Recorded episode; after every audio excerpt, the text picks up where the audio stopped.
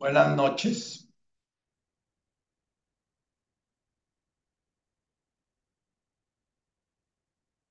Bienvenidos a este nuevo encuentro.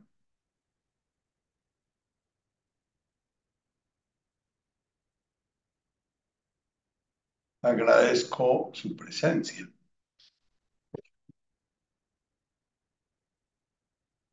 Ya que gracias a ella podemos hacer este encuentro.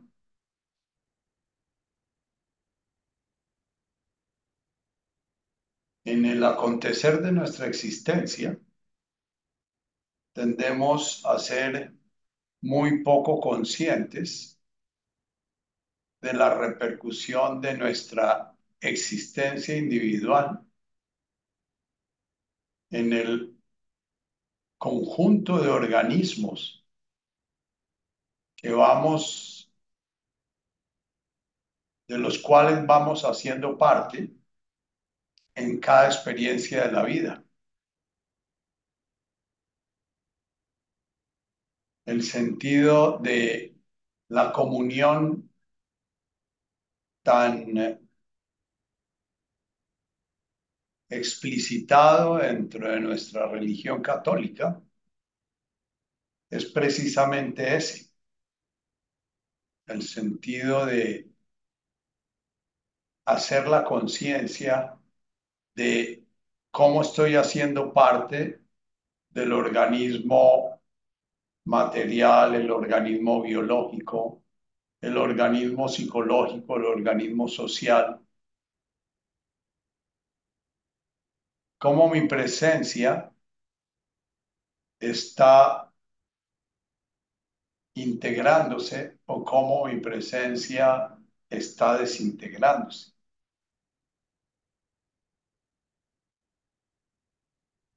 En eh, las notas puestas en nuestro chat esta semana, eh, hay un video de Shiva Shambho, que es un resumen en cinco minutos de todo lo que es la vía del despertar y de la esencia del despertar.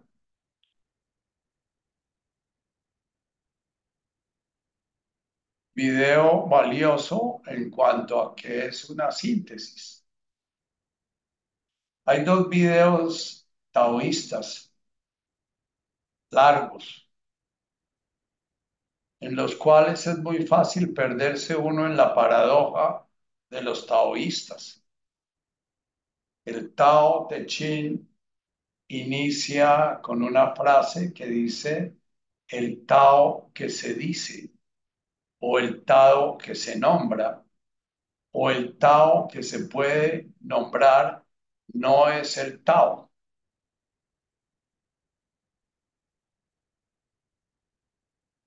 Dicen que Lao Tse escribió su Tao Te Ching porque un discípulo que trabajaba en la frontera del país donde él vivía, de la China, cuando vio que el viejito se quería ir a morir sin haber dejado ningún legado, entonces lo cogió preso y le dijo que solo lo dejaba seguir su camino si le escribía la, el resumen o la condensación de su enseñanza. Y dicen que Lao Tse escribió el Tao Te Ching en una noche en la cárcel para pagar su posibilidad de salir hacia el sitio donde fue a morir solo.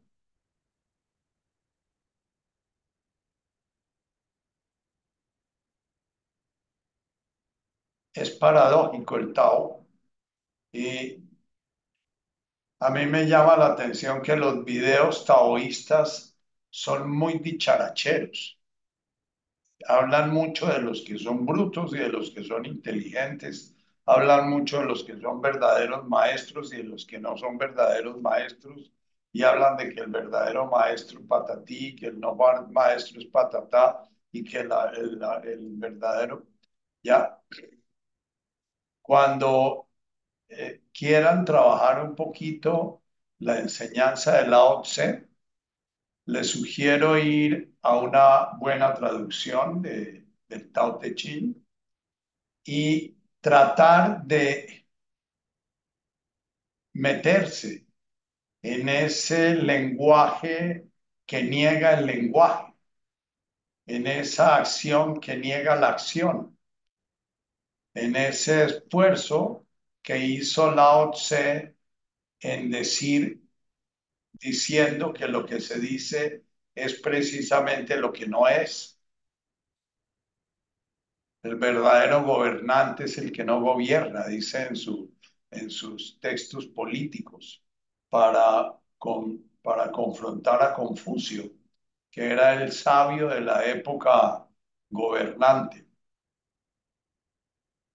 Me pregunto mucho cómo utilizamos la abundancia de información. Por eso eh, me parece importante los, los videos que se cuelgan en, en el chat. Cuando lo vas a colgar, pregúntate, ¿este video realmente cómo me tocó? No que me enseñó, sino cómo me tocó.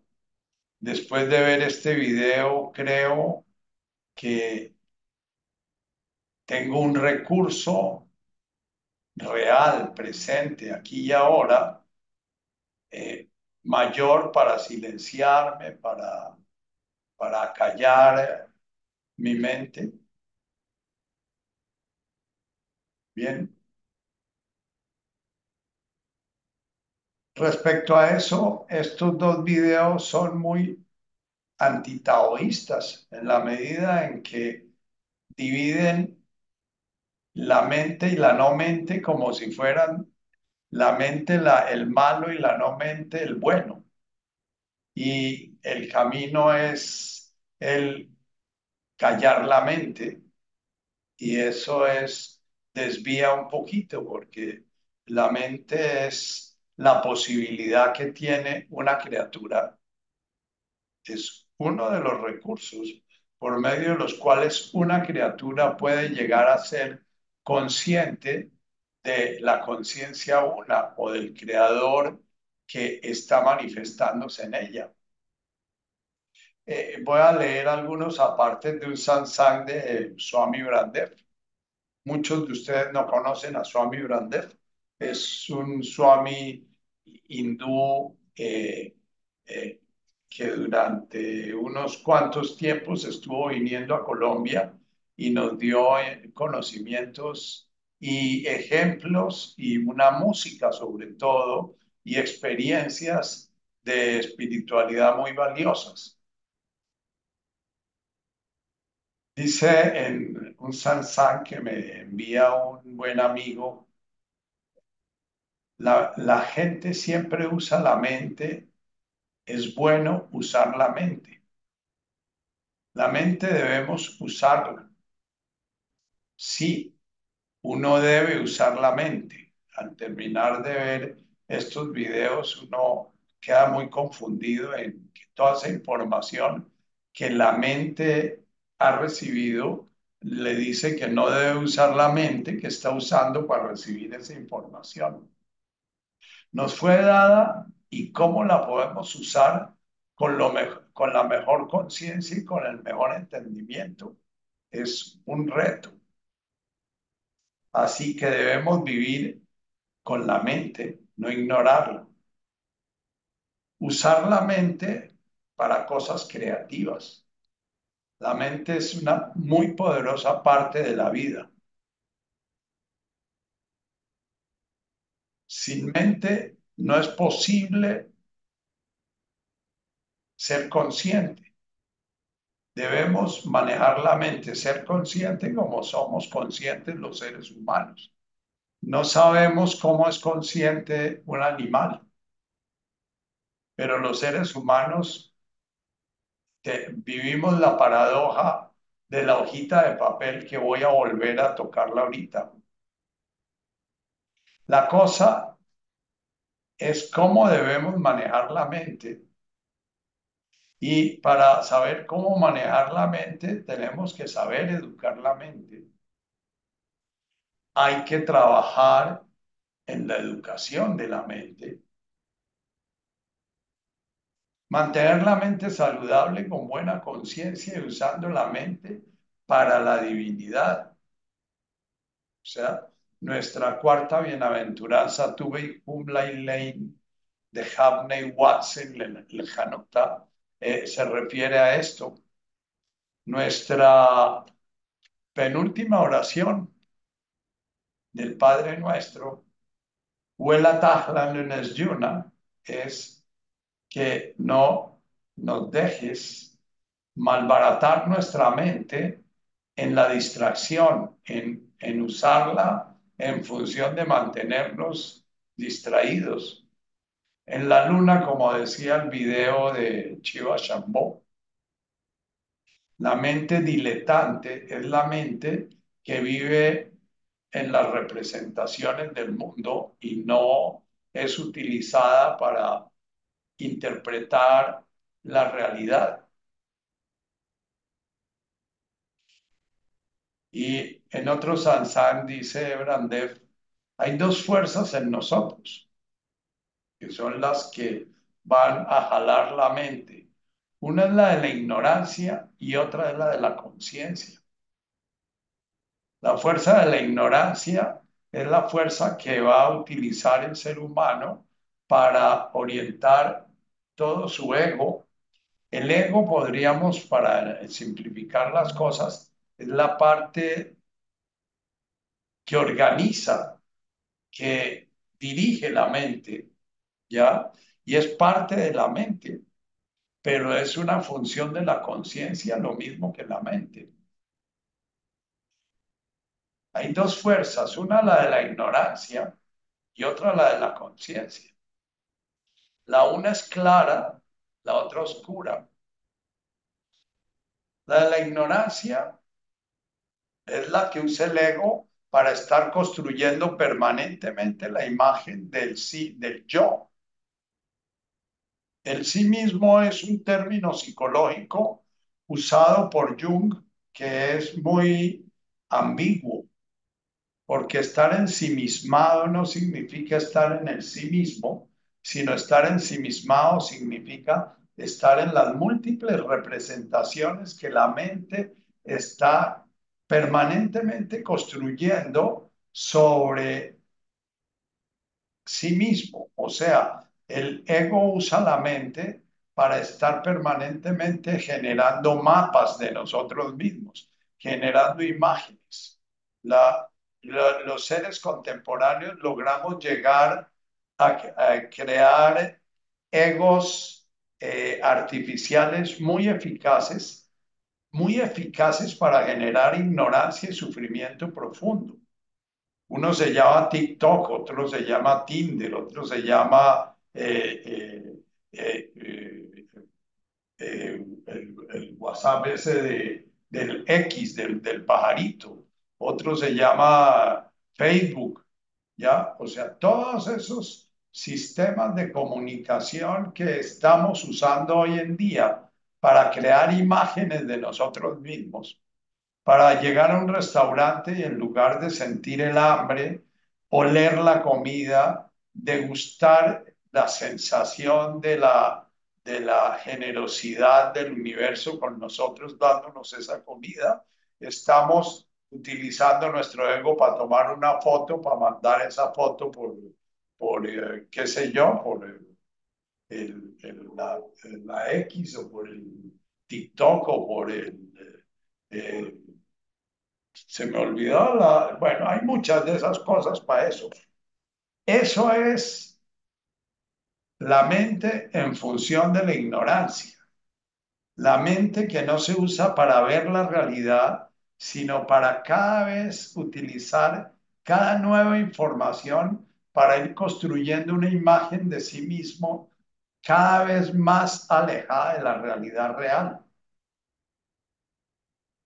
En eh, el trabajo de meditación que hicimos la vez pasada, me decía una persona que llegó a tener una experiencia de vacío, como todo lo que evocaba la meditación no era ella misma, sino que todo eso eran, eran como añadidos, como algo que venía de fuera de ella misma y, que, no la, que no la definía. Esa es una vivencia de expansión de conciencia muy bella cuando logramos contactar nuestro ser, que es como una nadeidad, pero es una nadeidad serena, tranquila, pacífica. Es la nadeidad que siente Pedro y Juan cuando Jesús se manifiesta en la Epifanía, su divinidad, y ambos sienten esa, esa quietud, esa totalidad presente, y entonces Pedro le dice con su candidez a Jesús, ¿por qué no armamos unas carpas y nos quedamos a vivir aquí en lugar de bajar otra vez allá a, todo ese ruido y a toda esa eh, eh, parafernalia que hay allá afuera, ¿no?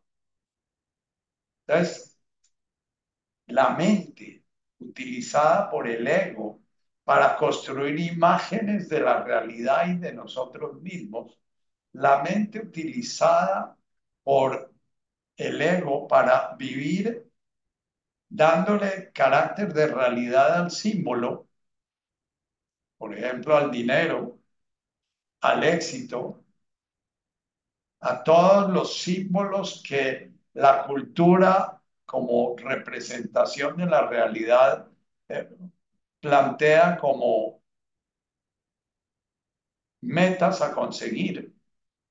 Es, es, es una mente que es tóxica, pero no es que la mente sea tóxica, es que la mente se puede volver tóxica si, si se utiliza en función de construir yo, esa imagen de nosotros mismos, ese Baal, ese ídolo, esa, esa representación que no tiene nada que ver con nosotros. Dice, las fuerzas de la ignorancia, de la falsedad caen sobre los débiles y muchas de esas fuerzas crecen. La fuerza más grande de la ignorancia es el miedo.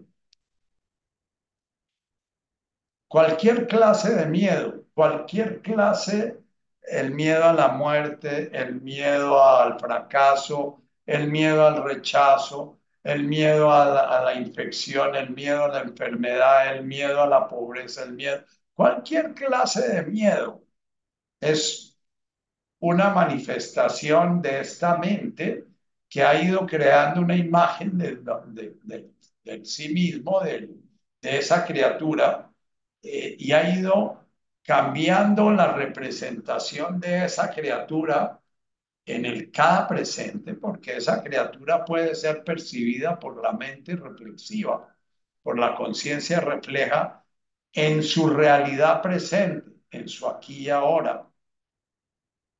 Cuando meditamos, lo que busca cualquier persona que dirige una meditación o lo que busca cualquier persona que está sumergiéndose en un estado meditativo es precisamente comenzar a discernir entre esa mente que está permanentemente juzgando, comparando, creando historias, creando fantasías, esa mente que está permanentemente trabajando en el pasado o en el futuro, dos cosas que no existen, esa mente que está reestructurando memorias y recreando historias para alimentar al ídolo.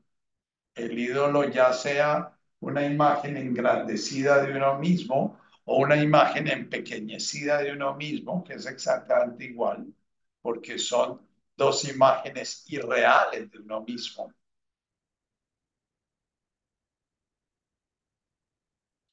En la meditación entonces enfocamos el respirar como una manera de percibir esta criatura en la cual se está manifestando la divinidad, percibirla en este presente manifestándose en su energía vital, en su fuerza vital, en su información vital. Somos una criatura que ha recibido la información divina para manifestarse como un ser vivo. Y un ser vivo con conciencia de la realidad, un ser vivo con conciencia de sí mismo y un ser vivo que puede llegar a tener conciencia de la divinidad que se está manifestando en él o en ella. Ese es lo que eh, Shiva Shambho en cinco minutos dice que hay que despertar. Despertar es darnos cuenta que si seguimos en el sueño del yo, en el sueño del, TikTok en el sueño del Facebook en el sueño de, de la, imagen que estamos proyectando de nosotros mismos, eh, eh, vamos a estar siempre dormidos. Estamos en un estado de conciencia de ignorancia de la realidad. Entonces, cuando los taoístas hablan de que la mente y que la mente y que la mente y que la mente, eh, hay que ir aclarando que ellos están usando la mente de la cual están hablando tan mal y, y que ellos están usando la mente y muchas veces sin darse cuenta están usando la mente en función de ese mundo representativo, esas escalas de valores de bueno, malo, verdadero, falso, eh, eh, eh, etcétera.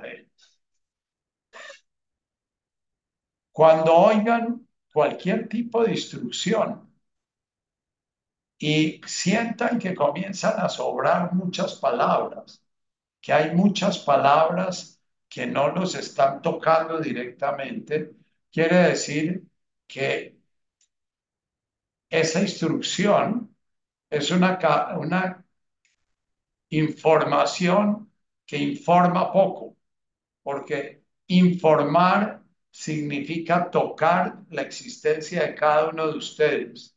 Si yo me pongo aquí a hablar de política o me pongo a hablar de filosofía profunda me pongo a hablar de psicología puramente eh, no encarnada en lo que yo vivo y que siento que puedo comunicar a ustedes, ustedes van a comenzar a sentir que yo ando eh, eh, echando globos. La mente, lo primero que vemos en la meditación es la mente. Lo primero que toca trabajar cuando comenzamos a hacer el camino a través de la meditación, a través de tu Beikum, Lemaskan y Baruch, de la respiración consciente, es agarrados de la respiración consciente, comenzamos a contemplar el mono, la mente de mono, esa mente que va, viene, sube, baja. Y el primer, la primera etapa en la meditación, que puede ser la meditación de toda nuestra vida, porque es que recuerdo nuevamente que la virtud fundamental para hacer el camino interior es la paciencia y la humildad. Entonces, eh, yo a veces siento muy soberbios estos, estas enseñanzas taoístas. El, el, eh, son de una riqueza profunda porque Lao Tse en su Tao Te Ching fue un resumidor de la esencia misma del despertar de la conciencia y de lo que hay que hacer. Pero fue un resumidor en un tipo de enseñanza que es bueno que la, vamos directamente a ella y aunque no entendamos mucho, aunque no dejemos que nos toque. Hay un libro que yo recomiendo sobre el Tao, que es el libro de Osho, que se llama Tao, los tres tesoros. Eh, él, él había hablado de publicar tres libros y solo publicó uno sobre el Tao, pero se consigue. Así es de que si alguno de ustedes realmente siente que en la enseñanza de Lao Tse puede haber un camino que puede comenzar a recorrer, eh, le recomiendo esa lectura. Y si se quiere leer eh, una versión buena de, del Tao, le recomiendo Iñaki, que es un español que se fue a vivir a los 18 años al Tíbet y ha dedicado toda su vida, toda su vida de monje, ya es un monje viejo, toda su vida a estudiar las tres versiones del Tao Te Ching que, que, han quedado, que han llegado a nuestro momento histórico, ¿no? Una versión en madera, una versión en cerámica y una versión en seda. Eh, y, y bueno, van a poder leer una traducción directamente del sánscrito al español, que es una riqueza que tenemos muy pocas veces nosotros los de lengua hispánica, porque tenemos pocos estudiosos de ese orden. Tiene la ventaja Iñaki que no hace ningún comentario, él sencillamente pone lo que puede traducir cada una de sus tres versiones y después ya puede hacer algunos comentarios para ayudar a entender cosas, pero no hace juicios. Bien. La mente, voy a utilizar un poquito nuevamente la imagen. Dice, buenos días, dice Natacha. Yo no entiendo la imagen de la hoja de papel. Tú mismo un lado y todo lo que acontece al otro lado de la hoja de papel y el respirar esa mujer por donde se comunican. ¿Esto es para qué? ¿A dónde nos lleva? ¿Podría explicar Nacho un poco? ¿Hay alguna conclusión?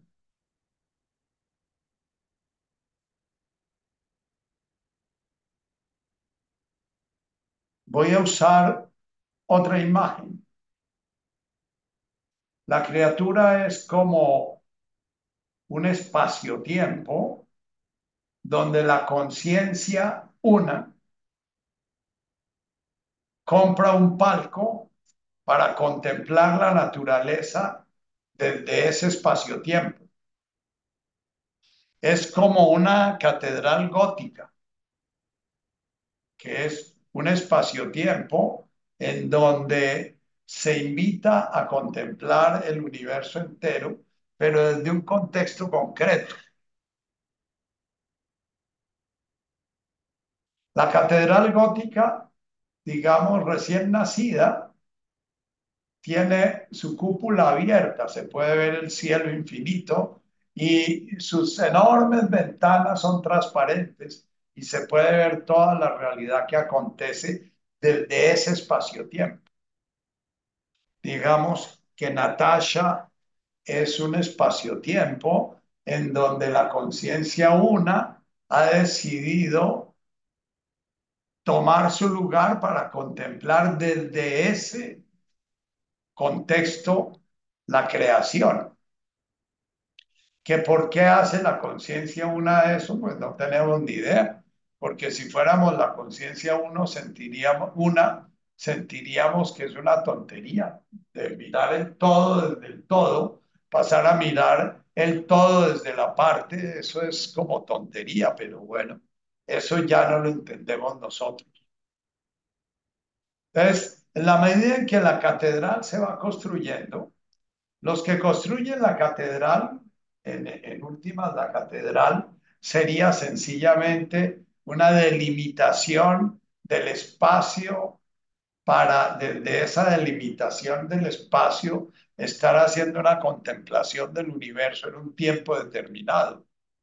Pero bueno, los que la construyen quieren hacer de la catedral algo especial y algo único. Y entonces, si es Notre Dame o la Catedral de Colonia o la Catedral de, de, la Sagrada Familia, comienza a ponerle unos vitrales especiales y el techo se tapa con una cúpula llena de imágenes divinas y, y se le comienzan a dar formas y se comienza a llenar de santos y se comienza a llenar de pinturas y se comienza a llenar.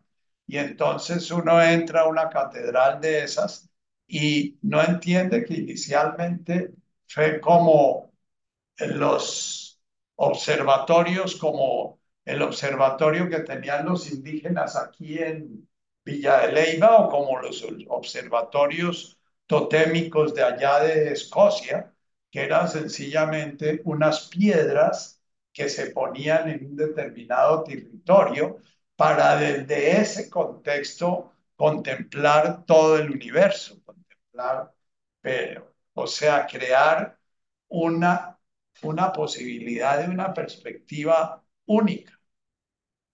Entonces, la perspectiva de la divinidad desde Natacha es el infinito. Pero Natacha comenzó a crecer con papá, mamá, viviendo lo que tenía que vivir, eh, creando y creando una imagen de sí misma que fue esa catedral llena de vitrales y llena de santos. Ahora, menciono los vitrales porque los vitrales es como los únicos puntos por donde todavía entra un poquito de luz. Son como los únicos espacios que quedaron abiertos al vacío, pero interferidos por una ventana. La interferencia de la ventana es precisamente toda la construcción que ha ido haciendo el ego de cómo percibir la realidad. Entonces el ego comienza a, aprender a percibir el microbio y a percibir la bacteria y a percibir lo sucio y a percibir lo limpio y a percibirlo al negro y a percibir al blanco y a percibir la izquierda y a percibir la derecha y a percibir al bueno y a percibir al malo y a percibir al inteligente y al bruto y a percibir al bonito y al feo y a percibir a... Todo eso son lo que vamos a llamar después juicios que son los orígenes del miedo y los orígenes de los deseos. Porque el miedo es como todos los ventanales de esa catedral que se, se pusieron morados y negros y, y, rojos oscuros para dar un efecto especial. Y, y los blancos son los pedazos del vitral que quedaron medio transparentes que le permiten a uno medio ver al otro lado. Ahora, la mente que construye esa catedral por cuenta de que el ego comenzó a sentir que él quería tener su seguridad y ser distinto y especial. Si ustedes van a la Catedral de Colonia o la Catedral de la Sagrada Familia en Barcelona, eh, esas catedrales mantienen miles de turistas porque eso les fascina a los turistas.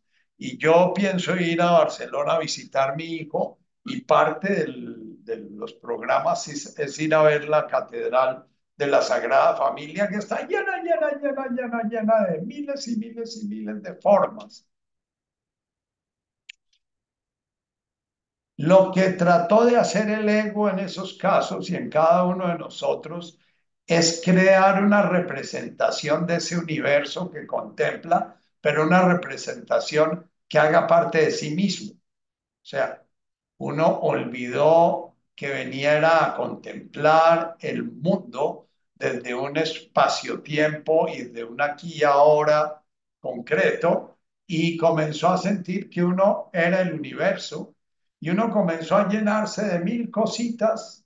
Si ustedes ven esas catedrales, es una infinitud de objetos que representan el universo, representan el universo espiritual, representan el universo político, representan el universo psicológico, representan el universo.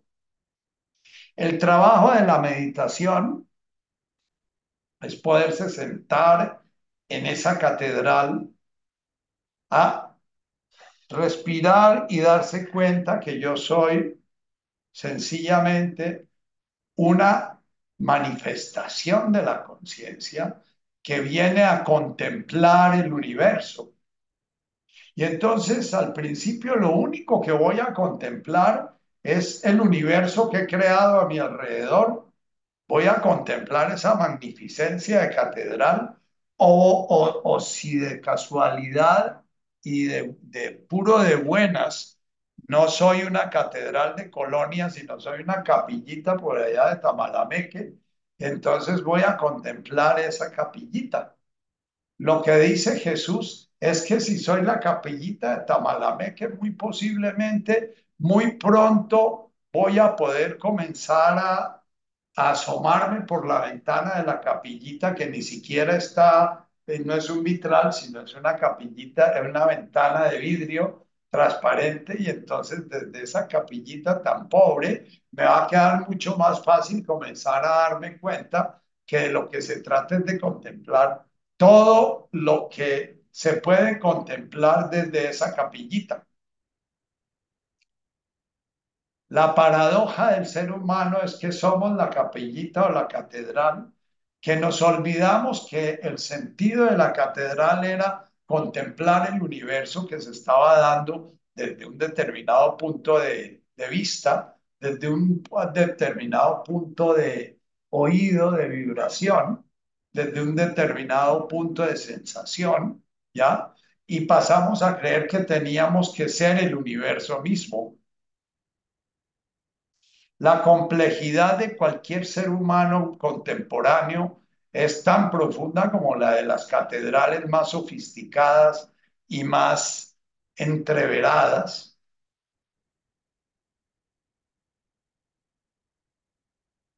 La meditación al principio va a comenzar a, hacer, a ver la luz que hay en los vitrales. Y si hay unos vitrales cerca de la cúpula, esos vitrales muy posiblemente van a reflejar los rayos del sol de una manera muy bella. Y entonces, como dice San Pablo, ¿cómo vamos a poder ver como detrás de un vidrio oscuro? Pero comenzamos a ver detrás de ese vidrio oscuro y entonces comenzamos a sentir el hambre y la sed de ver lo que hay más allá de eso. No nos vamos a quedar mirando el Cristo que está representado en el vitral, ni nos vamos a quedar mirando la Virgen o los ángeles que están representados, sino vamos a querer mirar más allá.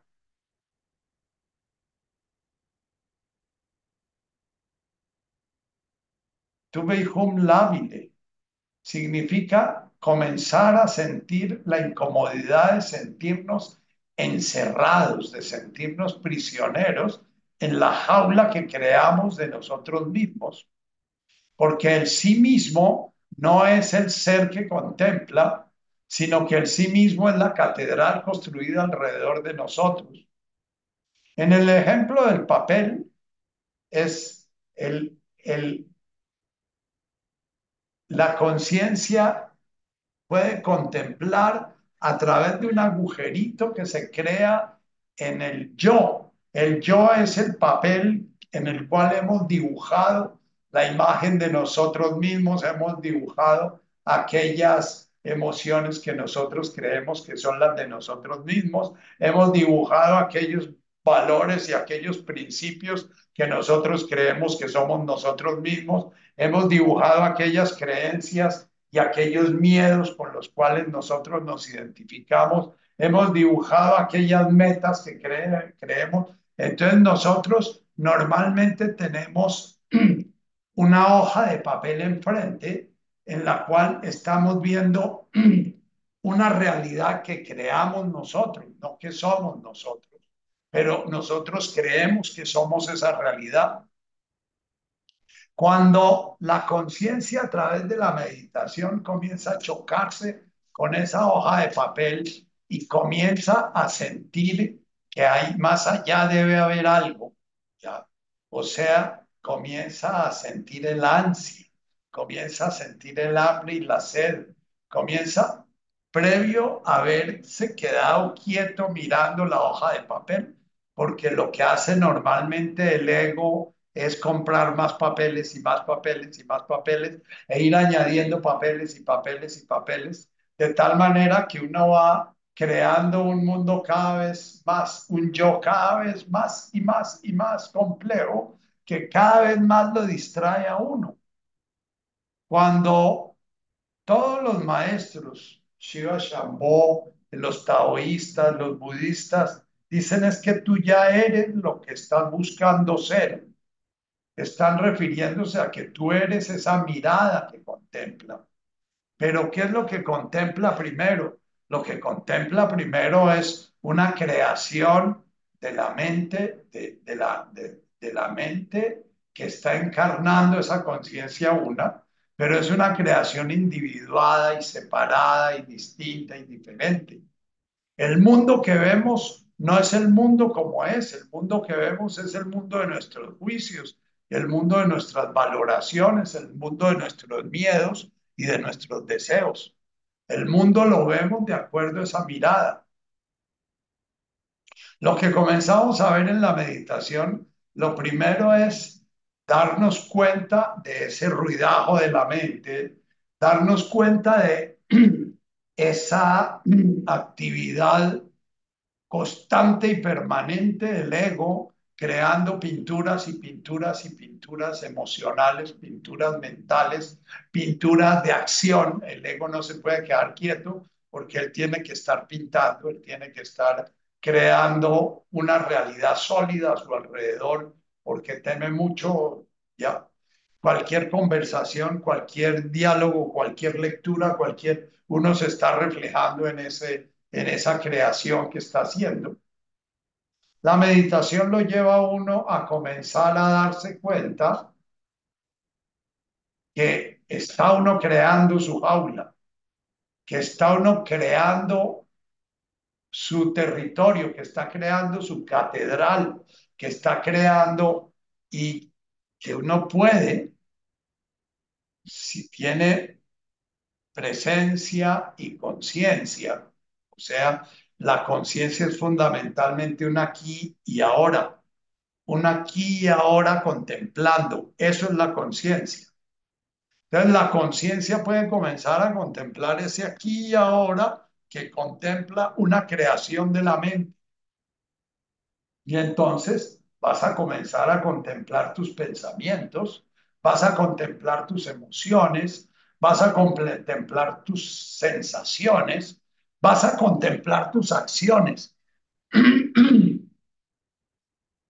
Pero ya no estás de mampostero ni de pintor, ya estás viendo a tu ego construir y construir y construir y construir como un panal. Esa es la primera etapa de la meditación y puede que pasemos toda la vida en esa primera etapa. Nos sentamos, comenzamos a respirar y a los dos segundos ya comienza nuestra mente a... Pero entonces, en la medida en que vamos entrenando y entrenando y entrenando, nuestra parte de nuestra conciencia está en la respiración, parte de nuestra conciencia contempla ese ser vivo respirando, parte de la conciencia comienza a preguntarse, bueno, ¿y quién es el que respira? Y la primera respuesta va a ser, a ah, mi cuerpo es el que respira, pero ¿y mi cuerpo respira por qué? Ah, porque yo respiro a través de él. Bueno, ¿y, ¿y quién es ese yo que respira a través de él? Ah, será toda esa parafernalia de pensamientos, acciones, emociones, sentimientos, posesiones, porque eh, esa catedral uno la llena de, con esos objetos, pensamientos, emociones. Emociones, fundamentalmente las emociones que más nos dan identidad son los miedos. El miedo a enfermar, el miedo a morir, el miedo a contagiarlos, el miedo a quebrarlos, el miedo a ser atropellados, el miedo a ser maltratados, todos los miedos. Cuando ustedes comienzan en su meditación a contemplar los miedos y no tienen que estar llamando los miedos. Los miedos llegan solitos, porque si ustedes se ponen en la mitad de su catedral a contemplar la catedral, comienzan primero a crear una conciencia de ser los que contemplan. Y los que contemplan una emoción, y los que contemplan una sensación, y los que contemplan una acción que se está representando en la memoria.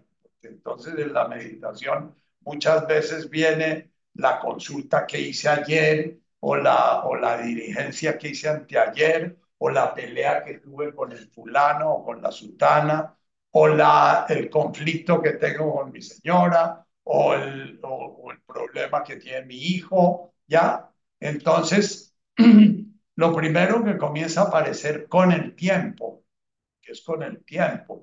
Al principio lo único, lo único que podemos estar, que está en nuestras manos es cada vez que nos distrajimos con mucha suavidad, con mucha bondad, con mucha delicadeza, con mucha ternura.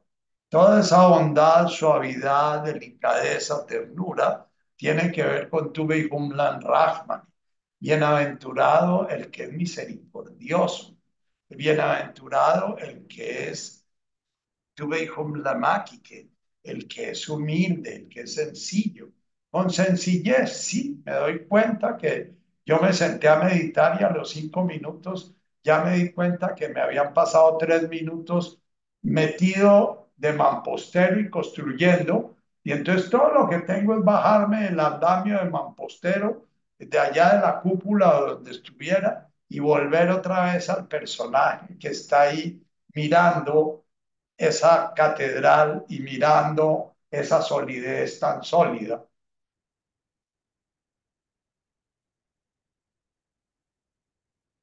esa mirada es muy importante que sea, se haga con labile, tu hum labile. Bienaventurado el que está desgarrado, el que está incómodo, el que está disconforme, el que no está eh, contento, ¿no? Porque cuando nosotros comenzamos a ver toda esa cantidad de cosas, no nos sentimos orgullosos si nos sentimos orgullosos es porque estamos de mamposteros allá haciendo la bóveda que sentimos que no hay bóveda mejor que la que estamos haciendo nosotros o porque estamos sintiendo que no hay bóveda peor que la que estamos haciendo nosotros. Pero si estamos en nuestra respiración contemplando, entonces sentimos que, uy, pucha, qué pérdida de tiempo, qué cantidad de ruido, qué cantidad de sinsentido, qué cantidad de, de condicionamientos. Y puede que esto que estoy diciendo ya sea fruto de 10 años de estar meditando, porque al principio lo único que sentimos es no puedo, yo no soy capaz, esto no sirve para nada. Yo cada dos minutos me distraigo, ¿no? Entonces, si cada dos minutos me distraigo, toda la atención que tengo que tener es Sí, yo me distraigo cada dos minutos. Tuve un lábile, darme cuenta de lo difícil y lo trabajoso que es para mí eso. Tuve un lamaquique, darme cuenta que sí, que no soy un doctor para esta vaina, que estoy aprendiendo algo en lo cual soy absolutamente bisoño. Yo que creía que ya tenía un máster y que tenía un doctorado y que creía, estoy dando los primeros pasos, estoy montándome por primera vez en una bicicleta y no tengo ni idea de cómo hacen los que se mantienen en equilibrio en la bicicleta, porque lo único que siento yo es que me voy para un lado o para el otro, como decía mi nieto cuando lo estaba enseñando a montar, es que tú me empujas para un lado y me empujas para el otro, ¿no?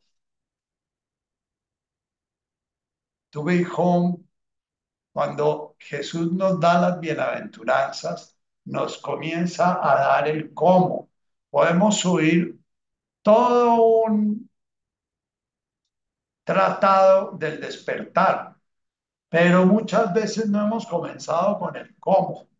Si oyendo un tratado del despertar estamos conscientes de nuestro respirar y estamos conscientes de las dificultades que nosotros tenemos frente a eso que están hablando y estamos conscientes de las emociones que hacen parte de nuestra catedral de envidia cuando el Shiva Shambho dice, no, pues es que eso es muy sencillo. Uno mira la escalera, mirando la escalera y ya está iluminado, ¿no? Y uno dice, wow, ¿y porque a mí me costará tanto? Y yo cada vez que miro la escalera, no duro más de dos minutos y ya estoy pensando en los huevos del gallo y pensando que no le han levantado la hierba o que esa escalera está mal hecha o que qué sé yo. Ya, entonces, eso es lo que comienzo a mirar. Sigo respirando, miro la escalera, miro los juicios que estoy haciendo, miro los juicios y las cosas que quiero hacer que me impiden ver la escalera tal como es. La escalera tal como es es la escalera en la cual se presenta un silencio en la mente, pero todos esperamos poder conseguir eso a la primera de cambio. Y bueno, la Yolanda Durán de golpe lo consiguió sin hacer ningún esfuerzo y sin sentarse a meditar. Esa es otra cosa que necesita uno mucha humildad. Es que eh, a uno le dan 10 denarios y a otro le dan 5 denarios y a uno le dieron un denario y uno tiende a, a, enterrar el denario porque como le dieron solo uno y le cuesta tanto trabajo, entonces mejor no hacer nada, mejor quedarse. Entonces, tuve whom lane that came Levon, la sexta bienaventuranza, el corazón puro es el que comienza a decir de aquí no me muevo y yo voy a comenzar a ejercitar mi perseverancia y voy a comenzar a ejercitar mi pureza de intención. Entonces, si yo estoy en la, en la catedral y estoy respirando para generar el punto de vista desde mí y no desde afuera, porque es que la respiración lo que genera es en la perspectiva desde la cual uno está mirando los pensamientos, la perspectiva desde la cual uno mira sus emociones, la perspectiva desde la cual uno mira la catedral o mira la hoja. Ahora, con el tiempo de meditar puede que ya uno haya logrado hacer un rotico en la hoja y en los momentos en que está uno muy, muy de buenas y que la gracia o sea, la divinidad en su, voy a usar una palabra muy desde mi resentimiento eh, de criatura, en su capricho. Decide darte un regalito, entonces puede que tú de golpe comienzas a centrarte en tu respirar, de golpe comienza a silenciarse tu mente. Fíjate, no las silencias, sino comienza a silenciarse en tu mente. Tú todo lo que estás haciendo es mantener tu conciencia en tu respirar y en tu cuerpo. Y de golpe en ese silencio, ¡pum! Ves por el rotico la realidad sin ruido, la realidad sin límite. La realidad es como si quitaran la cúpula en un momento y viera todo el cielo infinito azul que no has podido ver en mucho tiempo. Pero entonces si en ese momento dices, uy, ya lo logré, inmediatamente vas a comenzar a tratar de repetir lo que estabas haciendo y tratar de sentir lo que estabas sintiendo y tratar de pensar lo que estabas pensando para ver si lo repites y puede que a los 3, 4 años que te hayas olvidado de hacer, llevar un método para volver a tener un estado de conciencia expandido. ¿Ya? Puede que vuelva a aparecer. Le decía hoy a la persona que me hablaba de su estado de conciencia expandido en la meditación anterior, le decía, dale gracias a la gracia. Que esos estados de conciencia se presentan cuando menos los esperamos, pero hay que tener hambre y sed de que se den hay que tener anhelo infinito de que se den esos estados y sin embargo no desearlos. Es algo que no lo entiendes con tu mente. Con tu mente, la mente que usas para hacer cuentas, para pagar arriendo, para anticipar el futuro, no puedes entender eso. Esa, eso se entiende con otra forma de mente que es la mente que está en silencio detrás de la mente diletante. Eso lo llama Arobindo el supramental, o sea, una mente que es el arma de la conciencia para poder captar la realidad en el momento en que la mente diletante le permite a esa mente silenciosa enfocar la realidad. Hay momentos que la realidad expandida es sencillamente la misma respiración con una profunda paz Y entonces en ese momento sientes que el universo está respirando a través tuyo y entiendes qué quiere decir Abum de Bashmaya y entiendes qué quiere decir Nehuesibianach Aikana de Bashmaya Achbarach. Mientras ese don se te da, entonces tú estás nombrando eso, de Bashmaya Achbarach.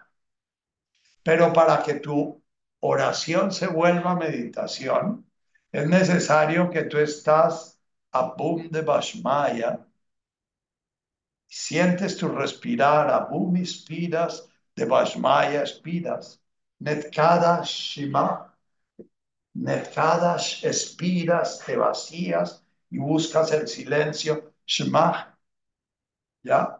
Pero puede que llegues a Nehuesibianaja y Cana y te das cuenta que estabas pensando en los huevos del gallo o que estabas pensando que lo estabas haciendo bien o que estabas pensando que eso no sirve para nada y entonces nuevamente arrancas a boom de y orar significa poder estar presente en los sonidos que estás invocando poder estar presente en las sensaciones que esos sonidos están despertando en ti. Netkada Shema, Shema, ¿qué evoca en mí ese sonido? ¿Qué siento yo con ese sonido? Netkadash, ¿qué siento con ese sonido? Si se desconecta de la respiración mi oración, de golpe descubro que estoy diciendo Netkadash, inspirando Ishmoch expirando y estoy pensando en los huevos del gallo. Y entonces vuelvo con bondad, con paciencia, con mansedumbre, con la con compasión, con misericordia. Vuelvo a Boom inspirando, de Bashmaya expirando. Y de pronto, después de tres, cuatro, dos años de estar haciendo la práctica de dedicar un cuarto de hora, 20 minutos a una oración consciente. Yo crecí con mi abuela, una tía, una costurera y dos empleadas de servicio. Son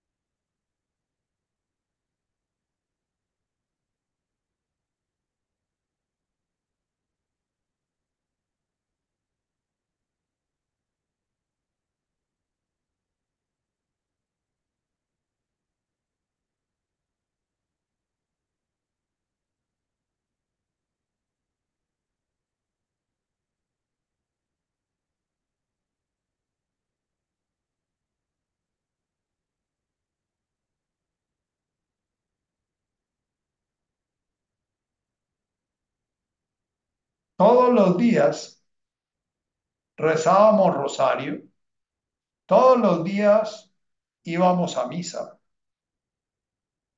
Y el rosario era muy simpático porque era tercer misterio doloroso, tal y tal cosa.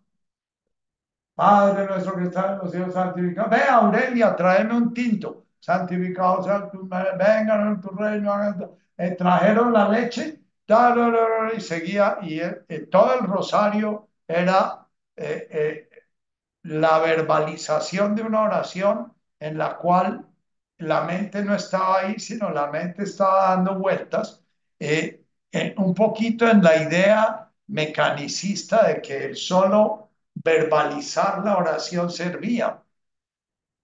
A veces, cuando estoy muy, muy, muy distraído, eh, eh, pido a la misericordia divina que ojalá ese verbalizar la oración tenga algún efecto sobre la conciencia, sobre la conciencia que está haciendo el camino a través de esta encarnación.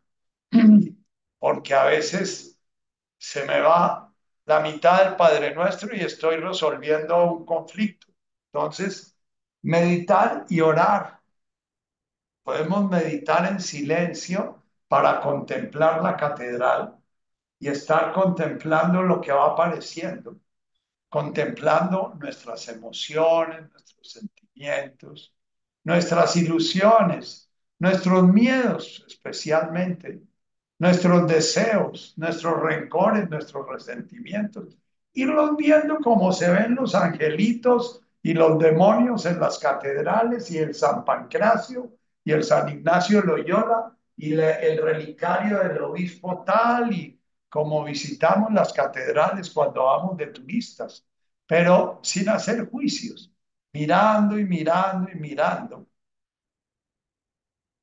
La conciencia funciona de una manera extraña. Es como la luz del sol cuando cae sobre una fotografía.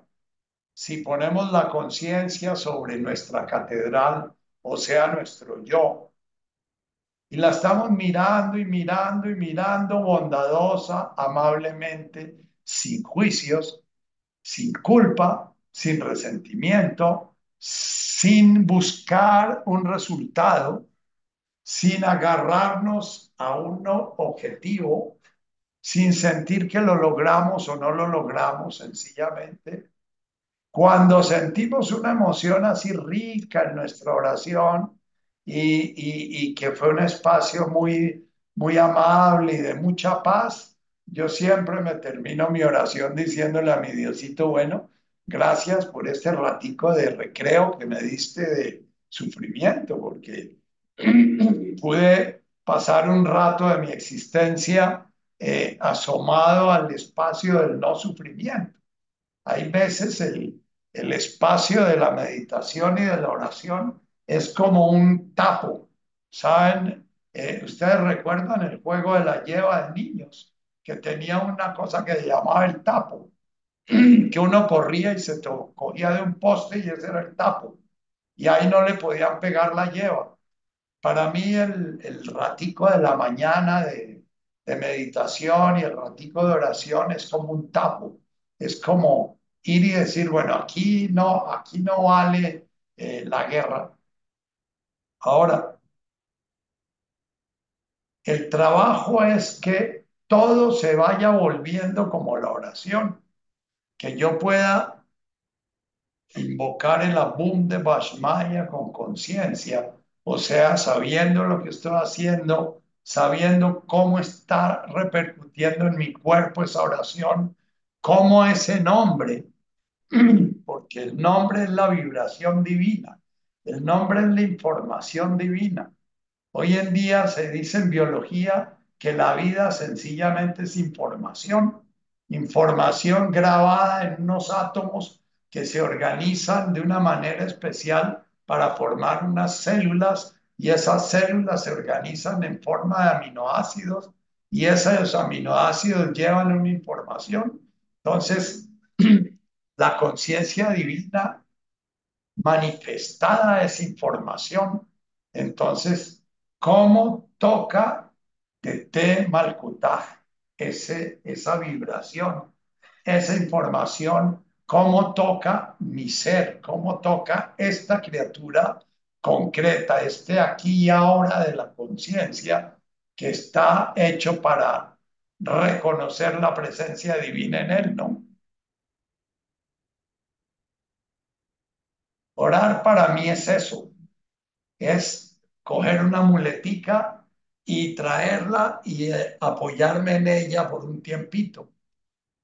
Ahora, en la medida en que estoy usando la muletica, voy a poder, cuando lavo los platos o cuando estoy haciendo una consulta o cuando estoy dictando una charla o cuando estoy manejando hacia Villa de Leyva o hacia cualquier lado, voy a poder estar llamando mi atención al presente, llamando mi atención a qué está pasando en mi mente, qué está pasando en mi emoción, qué está pasando en mi estado de ánimo, qué está pasando en mis memorias, qué está pasando en mis anticipaciones. Y eso es lo que Shiva Shambho dice que es el despertar. El despertar puede que sea eso. Yo no sé qué es el despertar. Yo sé que Jesús me habla de un despertar, de un reino de Dios. Yo sé que Buda habla de la cesación del sufrimiento. Yo sé que eh, Lao Tse habla de una paz profunda, de la paz del Tao, y de la paz y la armonía con el universo. Yo sé que ha habido muchos santos como San Juan de la Cruz o Santa Teresa que me hablan de unos estados de conciencia indecibles, pero por ahora voy caminando el caminito que la conciencia divina está haciendo en este personaje llamado Nacho. Entonces, Natacha, ¿qué conclusión es?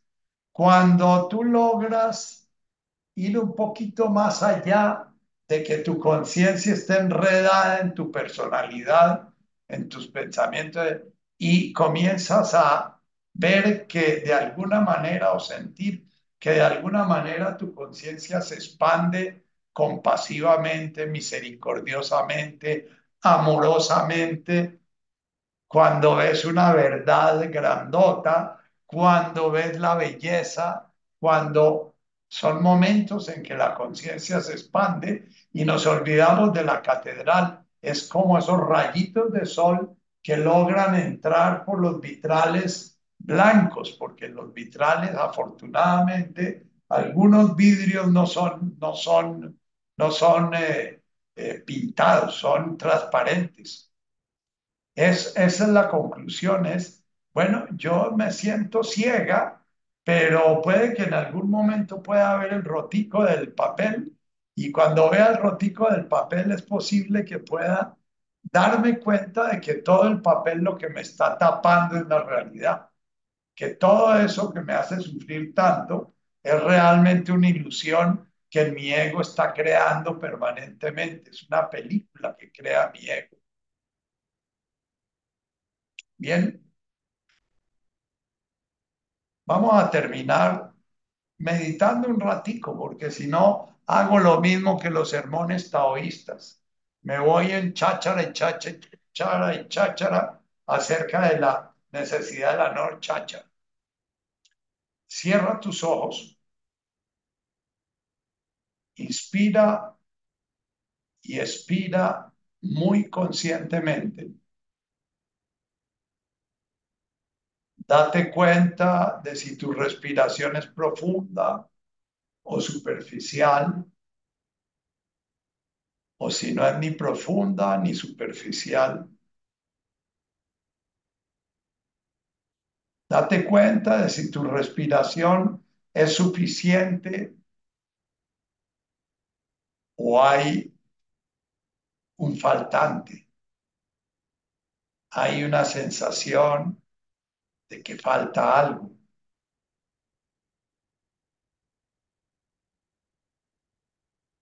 Date cuenta de si tu respiración es algo que se da como si estuvieras profunda, profundo, espontáneamente, o si hay un nivel grande de control sobre ella.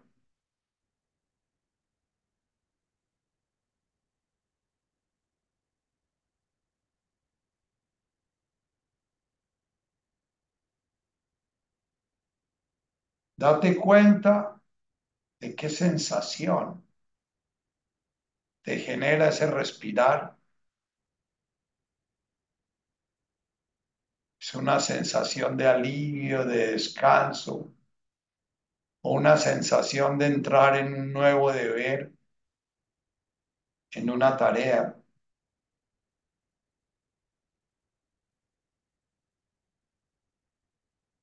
Es la sensación de llegar al oasis después de caminar el desierto.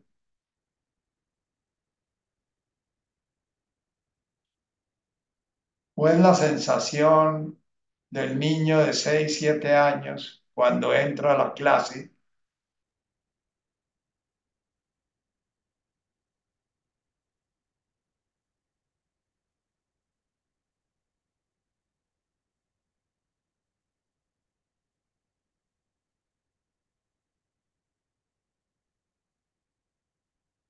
Al inspirar, lleva tu atención a todos los movimientos que implica inspirar. Y al expirar, todos los movimientos que implica el expirar.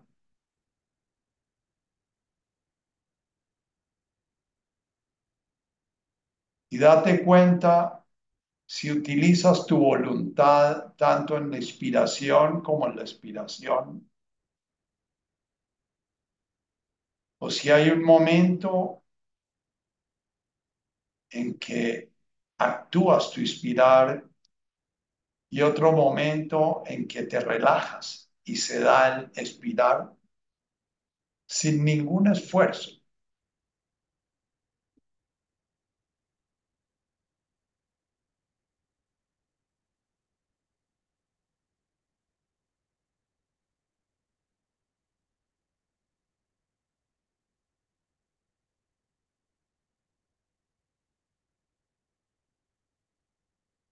Date cuenta si hay un límite que pones tú al terminar la inspiración y un límite al terminar la expiración o es un movimiento que se está dando con completa espontaneidad.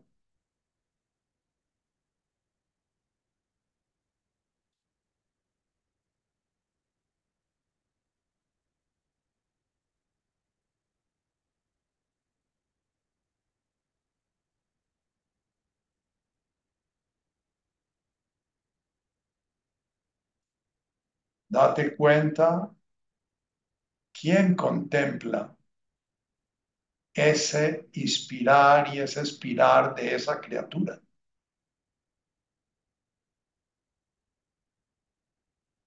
Y desde qué contexto lo contempla.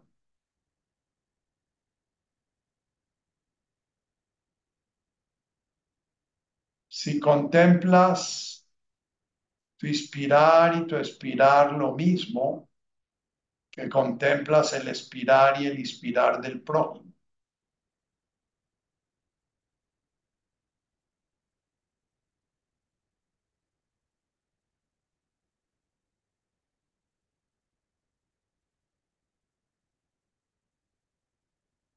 Date cuenta de la conciencia respirando en miles y miles de criaturas vivas.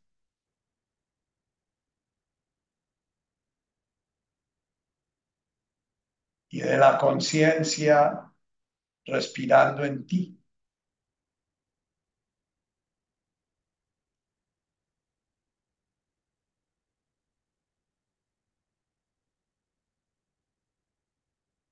Mira eso que contempla esa criatura respirando.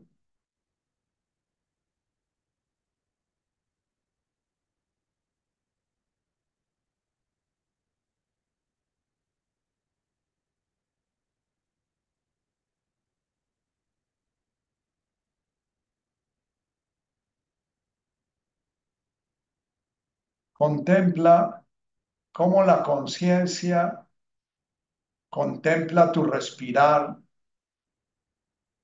a través de la sensación.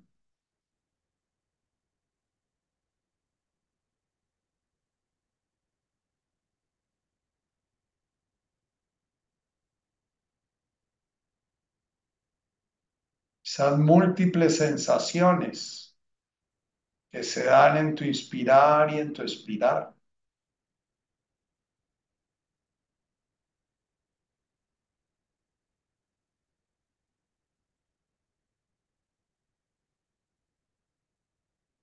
Que te llevan con facilidad a la ilusión de que tú eres ese cuerpo.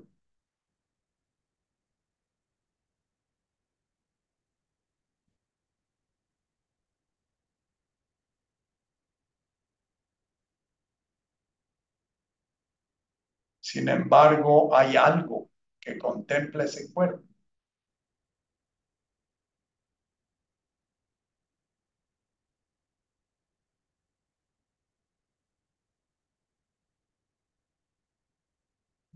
No puede ser el cuerpo mismo.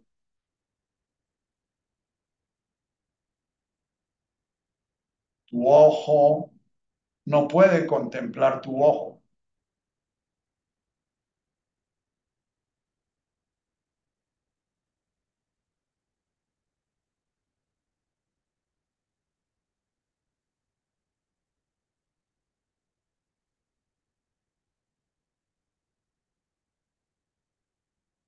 Sigue sintiendo amable y compasivamente tu respirar.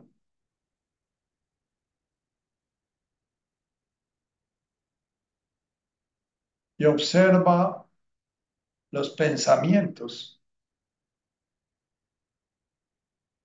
que aparecen y desaparecen en ese mismo campo de la conciencia donde está tu cuerpo.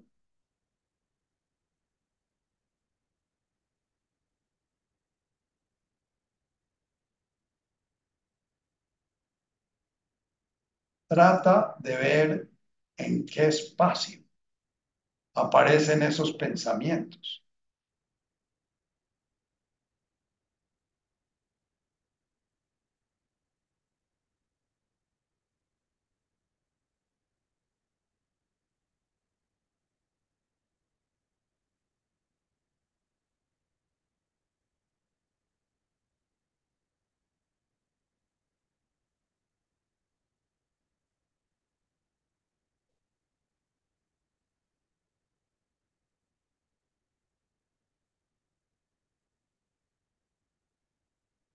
Si no logras determinar ese espacio, déjalo así abierto,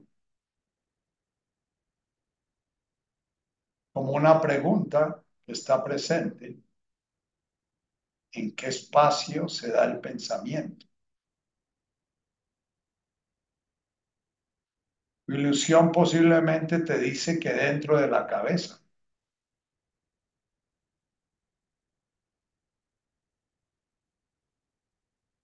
Pero el vaso de agua que imaginas o el desierto que imaginas no cabe en tu cabeza.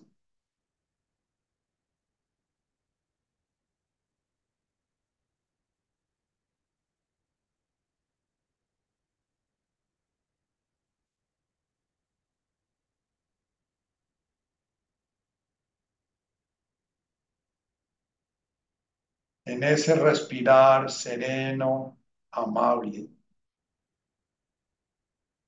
tranquilo, en donde tu acción se da en el inspirar y tu relajación se da en el expirar. El expirar es un movimiento completamente espontáneo de relajación, así como el morir.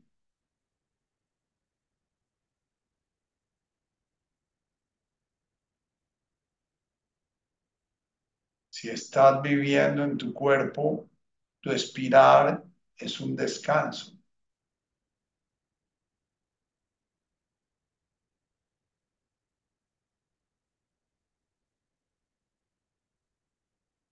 Respirar se vuelve canción cuando se vuelve sonido y palabra. Se vuelve activo.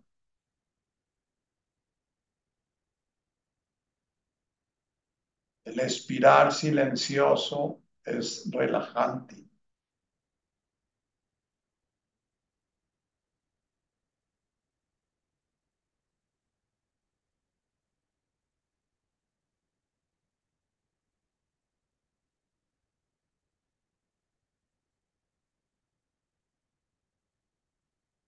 en tu respirar amable, armonioso, sereno, contemplado por esa conciencia que contempla amorosamente ese respirar. Busca discernir qué emoción hay en este momento, qué emoción vives. No es necesario ponerle nombre.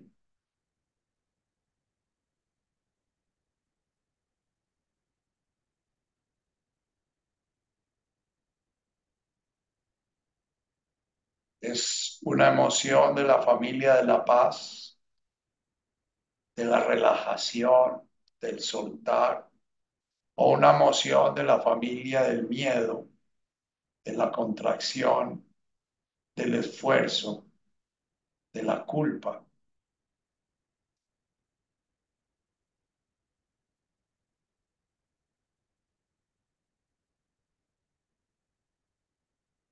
Si hay una emoción de la familia de la paz, contempla a tu mente amistosa, está serena. Tu conciencia la puede contemplar posiblemente silenciosa o con pensamientos que no te afectan. Si es una conciencia contraída, si es una emoción contraída, como de ¿por qué no lo consigo? ¿Cómo me cuesta? ¿Por qué para mí es tan difícil? ¿O lo estoy haciendo mal? Mira la familia de pensamientos. Mira desde esa conciencia cómo ese universo contemplado por la conciencia divina, danzando su existencia en ti, contempla una serie de estrellas, luceros y planetas oscuros. No los juzgues, míralos. Lábile es bienaventurado el que puede contemplar sin salir corriendo, ni para alejarse ni para coger, ni para espantar, sencillamente se puede quedar ahí. Contempla si es rastros de culpa, rastros de resentimiento, rastros de minusvalía, rastros de impotencia. Esos son los demoniecitos que tú has colocado en tu catedral. Hasta en las más bellas catedrales hay ángeles y hay demonios. Y hay imágenes del infierno, hay imágenes del cielo.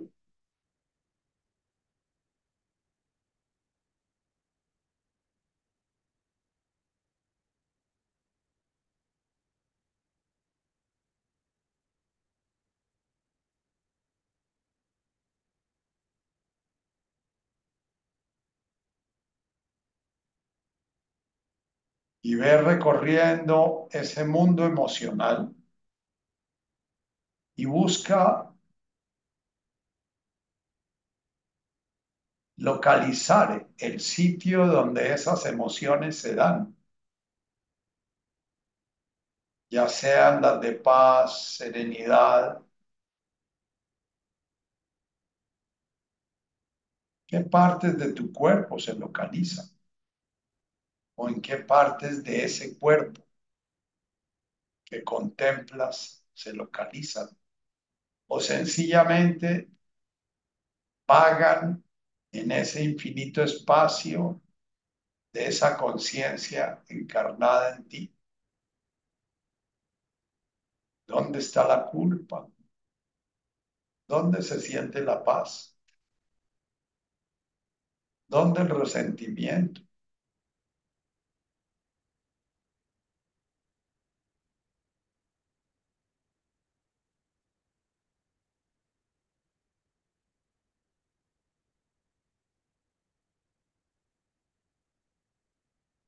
Y vas entrando poco a poco, con mucha sutileza y cuidado en ese espacio vacío que es el ser tuyo envuelto en esas paredes y lleno de todas esas figuras que es tu existencia.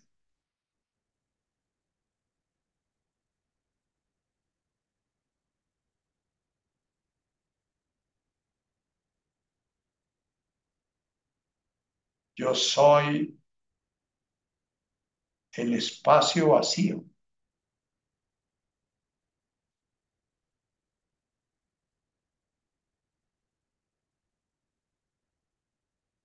He limitado con paredes, con vitrales y he llenado de imágenes y de figuras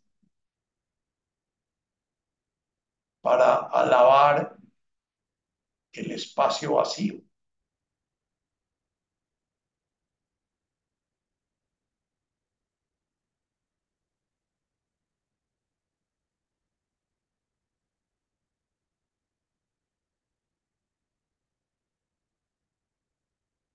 Soy el vacío contemplando la creación que manifiesta ese vacío. Sin mí, la conciencia no se manifiesta. Y sin la conciencia, yo no soy.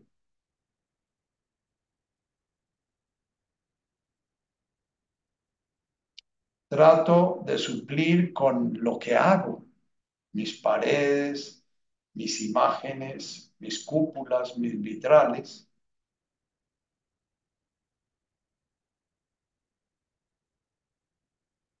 la falta de conciencia que tengo de mi vacío.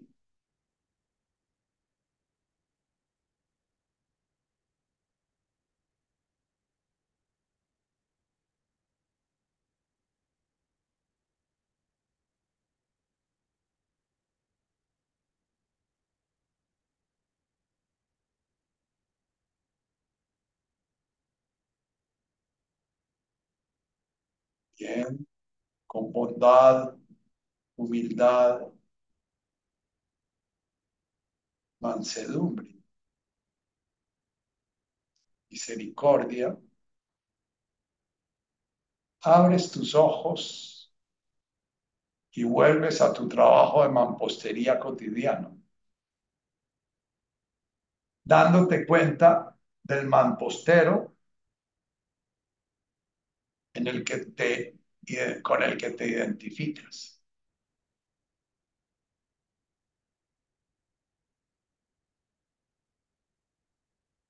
Por hoy nos podemos despedir.